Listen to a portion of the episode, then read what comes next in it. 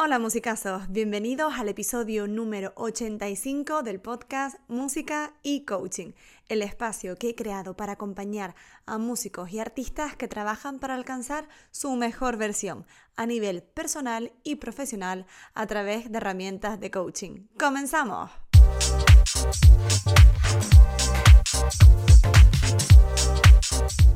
Antes que nada, me presento. Yo soy Laura Ortiz. Soy graduada superior en interpretación de piano coach, certificada especializada en músicos y artistas y experta en inteligencia emocional. Mi propósito es ayudar a músicos y artistas a encontrar el balance en sus vidas personales y que esto les permita mejorar su práctica instrumental, alcanzar sus objetivos y además sentirse bien en el proceso, reforzando su autoestima y autoconfianza. Hola musicazo, hola musicaza, ¿cómo estás? Espero que muy muy bien. Si me escuchas desde Andalucía o eres un andaluz por el mundo, feliz día de Andalucía. Para quien no lo sepa, el 28 de febrero pues se celebra el día de Andalucía y yo en mi caso, bueno, pues lo celebro por varios motivos. El primero de todos es que aunque no se me note mucho por el acento, soy medio granaína, mi padre es de Granada, mi hermano vive allí y bueno, prácticamente Toda la familia de mi padre está por el sur de la península. Así que bueno, también si me sigues en Instagram me habrás visto veraneando por allí en más de una ocasión. Y por otro lado, por supuesto, yo terminé el superior en Málaga, estuve viviendo allí como unos mm, seis años y de verdad que le guardo un cariño enorme a esa ciudad que por cierto estoy deseando volver y, cuadrar con todas mis amigas. Pero oye, vamos a centrarnos que yo hoy no he venido a hablar de esto, que ya Andalucía da para hablar largo y tendido. Yo lo que hoy he venido a hablar es de un tema que considero interesante y sobre todo considero que nos afecta como músicos. Tiene que ver con la productividad a la hora de estudiar. Por eso, antes que nada, antes de empezar aquí a desarrollar un poco este tema, lanzo esta pregunta. ¿Alguna vez has tocado por tocar? Ya sabes que tienes que estudiar y bueno, pues te sientas con el instrumento, te pones ahí, pasan las horas y cuando te quieres dar cuenta, se ha pasado la tarde y quieres ver un poco así más o menos lo que has trabajado y te das cuenta de que no has hecho prácticamente nada. Que sí, que has tocado un montón de notas o las piezas enteras de arriba abajo, un par de pasajes, casi más que por inercia que por otra cosa, y al final te ves que prácticamente estás en el mismo punto donde empezaste que, oye, ese pasaje rápido que tenías que subir velocidad, pues mm, ahí sigue. No has corregido ese fallo de afinación que lleva tu profe dos meses diciéndote que no te sale. Y cuando algún amigo te pregunta y al final del día qué, qué tal te ha ido el estudio, pues oye, no te queda más remedio que responderle que, que sin más. Que has estado tocando por tocar.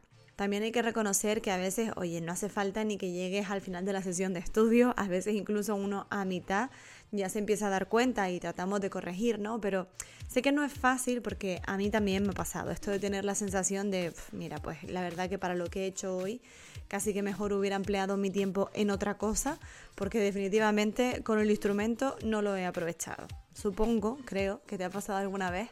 Y la idea que tengo con este episodio de hoy es que esto o te pase lo menos posible, o lo detectes antes, o por lo menos tengas algunas herramientas para gestionarlo cuando llegue o que incluso no pase.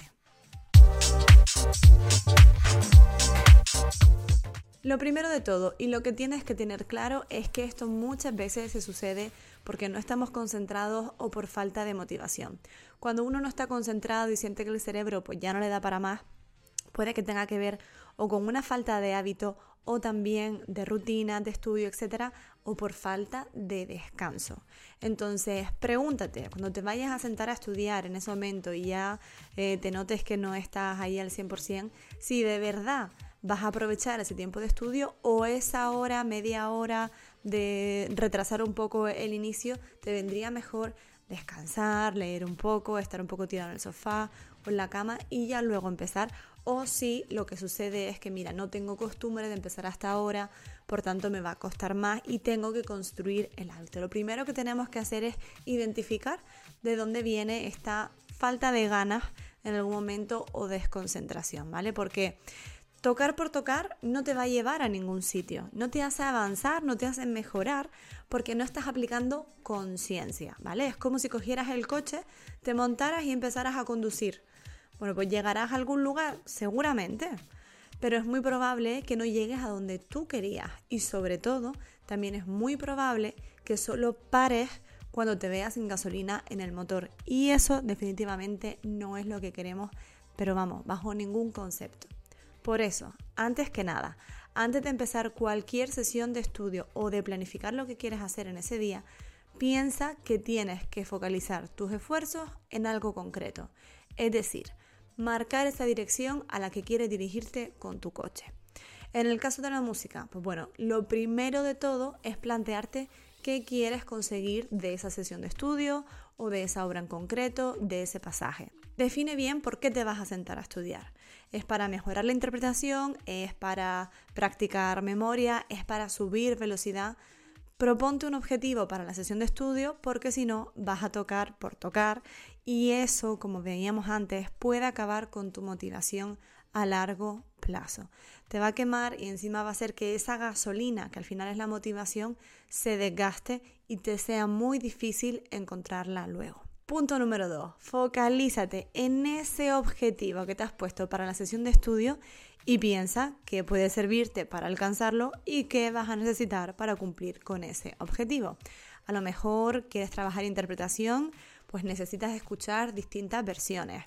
A lo mejor quieres mm, ganar velocidad en algún pasaje, entonces, oye, pues me tengo que llevar sí o sí el metrónomo, tengo que calentar bien, practicar técnica, etc. ¿Vale? Entonces, antes que nada, antes de empezar, Piensa en qué vas a necesitar para que te acompañe en el viaje. Es como lo que les contaba del coche. Una cosa es que yo me suba y tire millas y otra cosa es que yo sepa que quiero llegar, se me ocurre ahora, a San Sebastián y sé que tengo que llevar gasolina, seguramente agua, algo de comer, abrigo porque hará frío, viento, paraguas, etc. Entonces me preparo de antes para no tener que estar haciendo parones en el camino que impidan que yo llegue de la manera más rápida a donde quiero. Y por último, punto número 3. Sé constante. Decide cuánto tiempo vas a dedicar cada día a ese objetivo que te has propuesto y cúmplelo.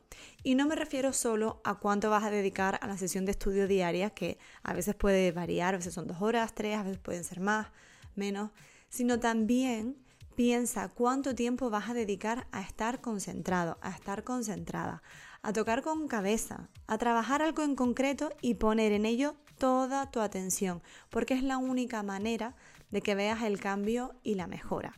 A veces nos cuesta mucho porque no tenemos el hábito de estar tanto tiempo concentrados, ¿vale? Y porque, bueno, la concentración pues mm, sube y desciende en función también de, pues, del tiempo que pasemos, ¿no?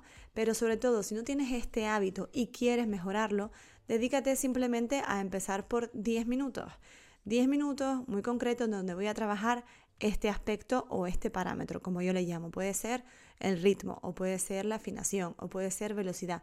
Y van a ser solo 10 minutos en los que no vas a mirar prácticamente nada de lo que tengas alrededor. Ni teléfono, ni iPad, ni notificaciones, ni llamadas, ni otro pasaje. No, van a ser 10 minutos para trabajar ese algo en concreto. Entonces vas a estar muy centrado, muy centrada en esa parte y muy focalizado. De esta manera, que vamos a conseguir? Por un lado, que estés trabajando esa concentración, ¿vale? Porque es un músculo que se entrena. Y también por otro, que no estés tocando por tocar, sino que estés practicando de verdad. Es la manera en la que puedes ver los resultados. Como les digo siempre, no me hagan caso así porque sí empiecen a probarlo, pónganlo en marcha y luego me cuentan. Prueben siempre, siempre. Y luego de eso que acaban de probar, piensen en qué ha funcionado para ustedes y sigan aplicándolo. Quédense siempre con lo que funciona. Esto que yo les pongo es el ejemplo, es el modelo general. Y ahora cada uno tiene que llevarlo a su terreno para ver de qué manera le es más efectivo. Así que ya lo has visto, musicasa o ya lo has visto, musicasa. Ten mucho cuidado con cómo estás enfocando tus sesiones de estudio. Procura prestar atención a lo que estás haciendo y sobre todo, tener claro qué quieres trabajar en ese momento, ¿vale? Vamos a olvidarnos un poco de esto de tocar por tocar y vamos de verdad a aprovechar esas sesiones de estudio, porque el tiempo es lo más valioso que tenemos, es un recurso que de verdad tiene un valor incalculable. Entonces, tenemos que invertirlo sabiamente. De hecho, si quieres ser más productivo con tu tiempo, en mi web tienes el curso de productividad para músicos, que es completamente online, que tiene 10 videolecciones ahí y encima dentro de cada videolección tienes todas las herramientas de trabajo y una vez lo adquieres, que está a 24,95, ya tienes acceso a él para toda la vida. De todas formas, te voy a dejar por aquí el link en la descripción por si quieres echarle un vistazo. Si en cambio crees que estás en un punto un poco más crítico ahora en tu relación con la música, también tienes las sesiones individuales donde trabajamos todo este tema de productividad enfocado a ti de manera particular. Así que ya sabes, estoy disponible y tienes un montón de recursos a tu alcance para ir probando todo esto, porque lo más importante es que tú empieces a tomar acción, porque tienes que ser tú la persona que cambie su vida para mejor. De nada sirve que yo esté aquí repitiéndotelo si tú no empiezas a hacer cosas, aunque sean muy pequeñas, para tomar las riendas de tu vida y colocarte cada día un poco más cerca de ese objetivo o de ese sueño que quieres alcanzar. Por supuesto, si te gusta este contenido, ya sabes que también comparto contigo a través de otras plataformas como Instagram, Facebook, YouTube o Twitter, donde puedes encontrarme bajo el mismo nombre, Laura Ortiz Coaching. Mi objetivo, ya lo sabes, ayudarte en todo lo posible, así que espero de verdad que este episodio te haya servido. Yo sin más me despido, te mando un abrazo enorme muchísimo ánimo para este inicio de semana y por favor, si te ha gustado, déjame un comentario y compártelo con quien creas que le pueda interesar para que no se dediquen solo a tocar por tocar, sino que de verdad estemos ahí siendo lo más productivo y aprovechando el tiempo al máximo en nuestras sesiones de estudio. Te mando un abrazo enorme, muchísimas gracias por estar aquí y nos vemos en el próximo episodio de Música y Coaching.